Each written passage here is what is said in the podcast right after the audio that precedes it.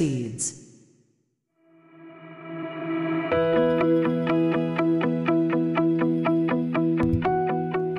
皆さんこんにちは。映像クリエイターのさくです。クリエイターを目指すあなたへクリエイティブの種を毎日一つ届けるラジオクリエイターズシード。今日もよろしくお願いします。はい。ということで今日は10 10じゃないや。3月17日ですね。金曜日週末いかがお過ごしでしょうか。えー、こちらはですね、だいぶいい天気なんですよね。なんか午後から雨が降るんですか？天気崩れるみたいな話も聞いてたんですけど、あんまりこちらはそんなに関係ないようですね。はい。まあ、なんかやっぱ朝方が寒いですけれど、日中ね、気温が上がることを願ってですね、今日もコツコツやっていきましょうというところで、今日はですね、あの10時からちょっとした、まあ、イベントというか、まあ、の4月からのですね、仕事に向けて、まあ、いよいよね、前進していくというような、えー、動きがあります。はい。まあ、近々またこう4月とか、まあ、3月末とかで発表できればいいかなと思うんですけれども、えー、まあ、そんな動きをですね、今日やっております。はい。で、今日のお話何かっていうとですね、今日はちょっといろいろ土日で話そうかなと思ったことではあるんですけど、もう早めに話してしまった方がいいかなという内容ですね。まあ、AI の雑談ですよね、今日は。AI 雑談ということで、まあ、未来を考察する回みたいな形で、今日はやっていこうかなというふうに思います。あの、やっぱチャット GPT4 が出て、まあ、次ね、5が来るっていう話がされていますけど、多分その5が来るスパンがですね、まあ、どれぐらい早いかによってですね、本当にいろいろ決まってくるし変わってくるんだろうなっていうところで、で、まあ、GTP の3.5から4がで大体3ヶ月ぐらいですかはい、で一応その2026年までにその情報のね世界の情報のソース、まあ、リソースみたいなところが枯渇してしまうんじゃないかみたいな要は集める情報がなくなってくるんじゃないかっていうふうにも言われているわけですね学習するスピードが速すぎて。そう。なので、まあ、そうなった時に今度じゃあ AI に逆にまた頼れなくなるじゃん。また人が作っていかなきゃみたいなそういうこう何て言うんですかねあの抜いたり抜かれたりみたいなこう世界線になっていくのはまあ間違いないでしょうと。いうところで。で、まあそんなお話も含めてですね、あとは NFT とかですか、そういう話も含めて、ちょっと今日はね、雑談っぽくお話をしていければというふうに思いますので、まあ金曜日としては若干重い内容かなと思いますけど、まあ良ければ楽しんで聞いてください。はい、それでは本編いきましょう。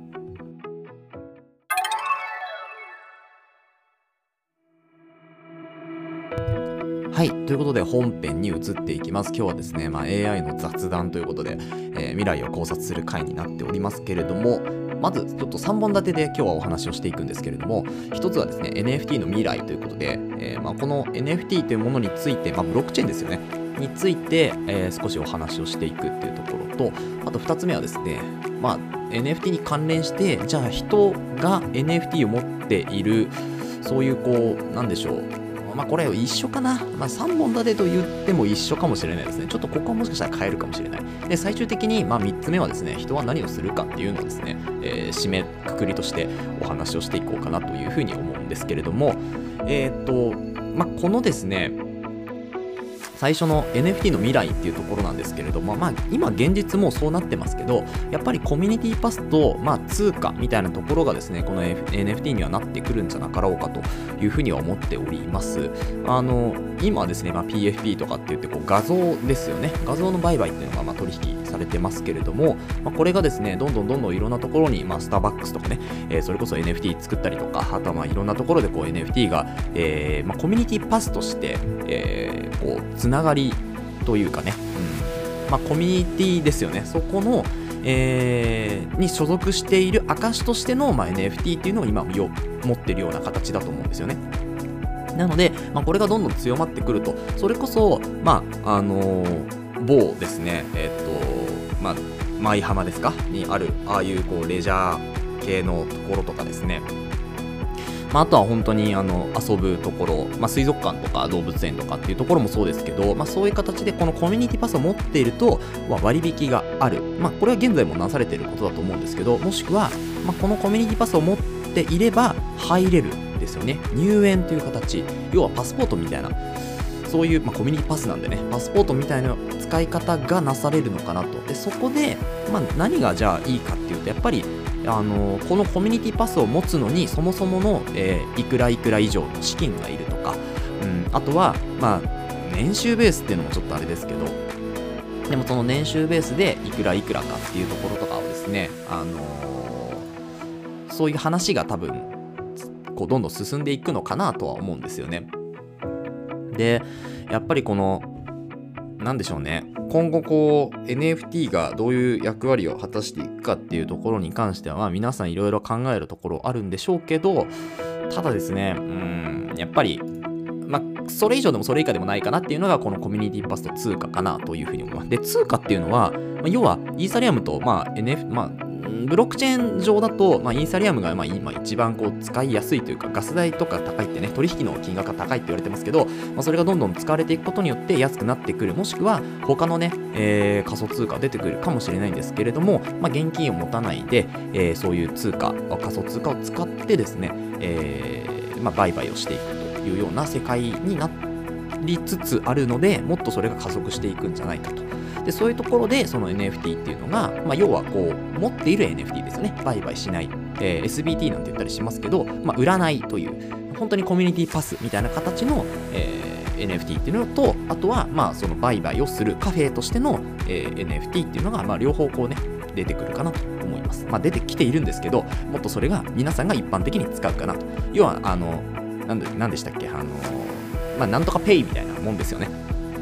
そういうキャッシュレスがもっともっと加速していく。で、その中に、まあ、コミュニティパスとしての NFT が組み込まれていって、えー、いろんな割引だったり、あと入場券みたいなところだったり、あとは海外とかね、えー、海外旅行とか、そう、このコミュニティパスを持ってれば海外でも行けるよっていうのがめちゃめちゃシームレスですよね。あの、いちいち国によってこう、分けなくていいというのがかなり便利かなと思いますので、まあそういうところになってくるかなと思います。はい、NFT について、まあ、このぐらいですかね。あの、基礎知識とかについてはですね、まあ、ご自身で学んでいた方がいいかなと思うんですけれども、じゃ、まあ、需要があればこのチャンネルでも取り扱っていこうかなとは思います。まあ、ブロックチェーンとかね、えー、NFT とかについては需要があれば掘り下げていきますけど、あんまり話したくはないですね。はい。まあ、勉強するんですけれども。はい。ということで、続いてのチャプターに移りたいと思います。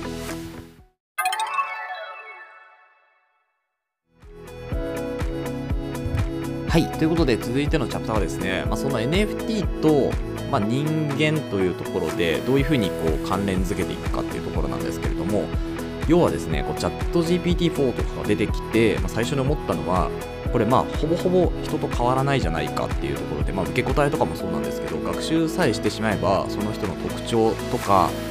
えー、まあ今ではテキストベースになってますけど、まあ、声もね、もうできるような形ですよね。一回その音を学習してしまえば、まあ、こういう風な形で、今私が喋っていても、実はこれは AI が喋ってるとかね、うん、っていうのがもう現実問題できてしまうっていうところで、じゃあ人との区別はどうするんだってなった時に NFT が活躍してくれるのかなっていうのはちょっと思ったりしています。これはですね、まあ、この前ちょっと、あのー知り合いの方とスペースをした時にもお話をしたんですけれどもなんかやっぱりこうブロックチェーン上で、まあ、動かないというかあの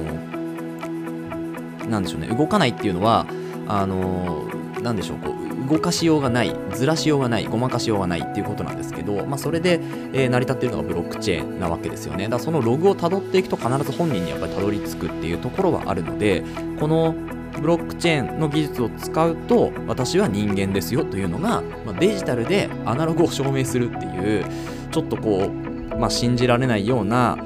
えー、形になりますけどでも多分そういう風にしていくしかないんだろうなと、まあ、例えば今あのこれは、えっと、今ウェブ上のインターネットの話ですけど実際に例えば人型の Android を作ったとして、ま、その Android に AI を入れてってなった時にもう人かどうかっていう、まあ、肌感とか質感とかもほとんどね人と同じようなものになるので、まあ、あとはちょっと動きがぎこちないぐらいでしょって今はなってますけど、まあ、それもどんどん学習して学んでいって本当に人と同じような動きをしていった時にですね道端に歩いてるのがあれはアンドロイドなのか人間かを遠くから判別することってできないわけですよね。で、まあ、それをですねあの証明する唯一の手段が、まあ、ブロックチェーン NFT になってくるのではなかろうかと NFT が、えー、そのパス、コミュニティパスですよね。その持ってれば、あ、この人は、まあ、人間なんだな、というふうに、本当に SF のような世界が、まあ、あと何年先かわからないですけど、まあ、いずれ、ま、来るだろうという実感をですね、このチャット GPT-4 を目の当たりにした時にちょっと感じたんですよね。なので、まあ、人間が何をやらなきゃいけないかとか、まあ、AI にしかできないこととかっていうのを考えるのは、まあ、あんまりこう面白くないというかそれはなんかあのニュースピックスの落合さんとかも言ってましたけどそう面白くないし、まあ、まあ、ナンセンスだと思うんですよね。うん結局は、まあ、要は問いを考えるのが人間のこうやってきたことでなんでなんだろうなんでなんだろうっていうのを考えるのが、まあ、人間がやることなわけですよね。だから今よりいい世界を作るためにはどうすればいいんだろうっていうのを考えてでこうどうすればいいんだろうっていう解を見出したその解に関していろいろこう、えー、自分のリソース以外にも分散して作業してもらうために AI を使うっていう形の、まあ、こう方法がよかろうかなといいんじゃないかなというふうに思うわけですよ。なので、あの、まあ、どっちがいいとか悪いとかっていう形ではなく、まあ、共存してやっていくっていうのがやっぱりベースになってくるとは思うので、まあ、共存してやるための戦略とか、あとは、まあ、そういうこう方法、手段ですよね。そういうのを、まあ、今から探っていく必要はあるのかなというふうに思いますね。はい。ということで、えー、最終チャプターを分けなくてもいいかなそのまま行きましょう。はい。ということで3つ目ですね。じゃあ人間何するかっていうとですね、まあ、先ほども言ったように、えー、人間はもうひたすら考えるということですね。えー、まあ、ニートまではいかないんでしょうけど、多分ですね、やることがまあなくなる人っていうのが、あとま5年ぐらいとかで本当に出てくる5割ぐらいの人がもうやることがないみたいな人たちが増えてくる、まあ、失業とまではいかないかもしれないんですけどでもま失業みたいなもんですよね。やることがないわけですから。ってなった時にじゃあ何をするかっていうとやっぱりひたすらものを考えていくっていう癖をつける必要がもう一回あると思うんですよね。で本当に情報化社会になって考えなくても答えが出てくるような社会になってしまったんですよねこれね。そう別にいい悪いとかっていうわけではないんですけどその結果本当に思考停止する人たちがやっぱり増えそこでまああの定時であの帰るとかね出社して、えー、仕事して与えられた仕事をして帰るみたいな人たちがこうドッと増えてでその人たちが、まあ、考えなくなってスマホを手にしてさらに考えなくなった。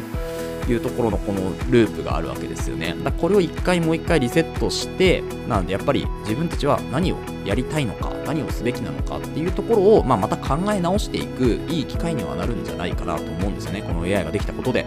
で要は、まあ、AI っていうのはやっぱり問いを与えて解を出してもらうっていうものですから、この問い自体はやっぱり AI がまだ考えられてない部分なのかなと思うので、この問いに関してはこっちが、え、問いを考えて、うん、問いを出すっていう。えー、まあ、自分が悩んでることは何なのかとか自分こういうことに悩んでいるんだよっていうところを出してその解決方法を聞くっていう形ですよね、うん、でこの、えー、やり取りっていうのをずっとできるのはやっぱり、まあ、チャット GPT の強みなのかなと思うんですよね、えー、あのやっぱり人にそれをやるとあの時間消耗していきますからなかなか難しいかなと思うんですけれどまああのパソコンさえあればそれが、まあ、スマホかねパソコンさえあればそれができるっていうのは結構面白いかなと思いますのであのやっぱり人に関してはもうどんどん問いを作って出してでその答えをチャット GPT に考えてもらってる間にまた問いを考えるというようなもうこの繰り返ししか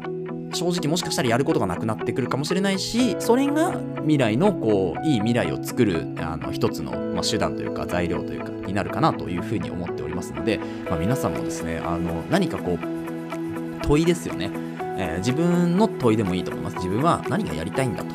うん、自分のやりたいことは何なんだと。あとは自分の望むものですよね。やりたいことっていうとあれですけど望むものって何なんだと。一生働きたくないのかそれとも適度に働いて適度にいい生活ができればいいのか。いやそんなことはなくて、えー、もうひたすら海外を飛び回るようなそういうこう海外飛び回ってあの世界中の高級ホテルを飛び飛び回るような人生が送りたいんだってなればそれでもいいと思いますし、うん、だか何かしらこう自分のやりたいことというよりは希望ですよね。うん。なんかこういう人生を歩みたいなみたいなのをあの一つ考えておくとそこから問いが多分始まってくると思うのでまあ明確なこうゴールは決めなくてもいいですけど何かしらこう自分はこうありたい自分の在り方みたいなのを考えておくとまあそれもねチャット GPT が答えてくれるかもしれないですしあのこういう問いを、まあ、ひたすら持ち続けるのがやっぱり人のすることなのかなというふうに思いましたので、えー、今日はですね、まあ、AI が出てきたからといって、まあ、人の仕事は終わらないよと。ただ何かを与えられてそれをやっている人やっていただけの人っていうのは、まあ、仕事がなくなりますよねそれはね、うん、人間は問いを立てることが仕事みたいなもんですからその問いを立てる人に、えー、これからなっていきましょうというようなお話でまとめたいと思います。はい。今日本当に何のお話だったのかわからないですけど、まあ、ちょっとこれはあの一回自分の中でまとめといた方がいいなと思った考えなので、えー、ちょっと共有をねさせていただきました。ことでこの放送ではクリエイターとしての考え方やテクノロジーやガジェットの情報作業効率を上げるコツサイトツールなんかを中心に紹介をしております。リスナーさんと一緒に一流クリエイターを目指すラジオを作っていますので応援いただける方はぜひフォローの方お願いします。またラジオの感想や質問は Google フォームでお待ちしておりますのでどしどし送ってください、えー、Twitter や Instagram やってます、えー、ぜひ遊びに来てください。それではまた明日お会いしましょう。ご清聴ありがとうございました。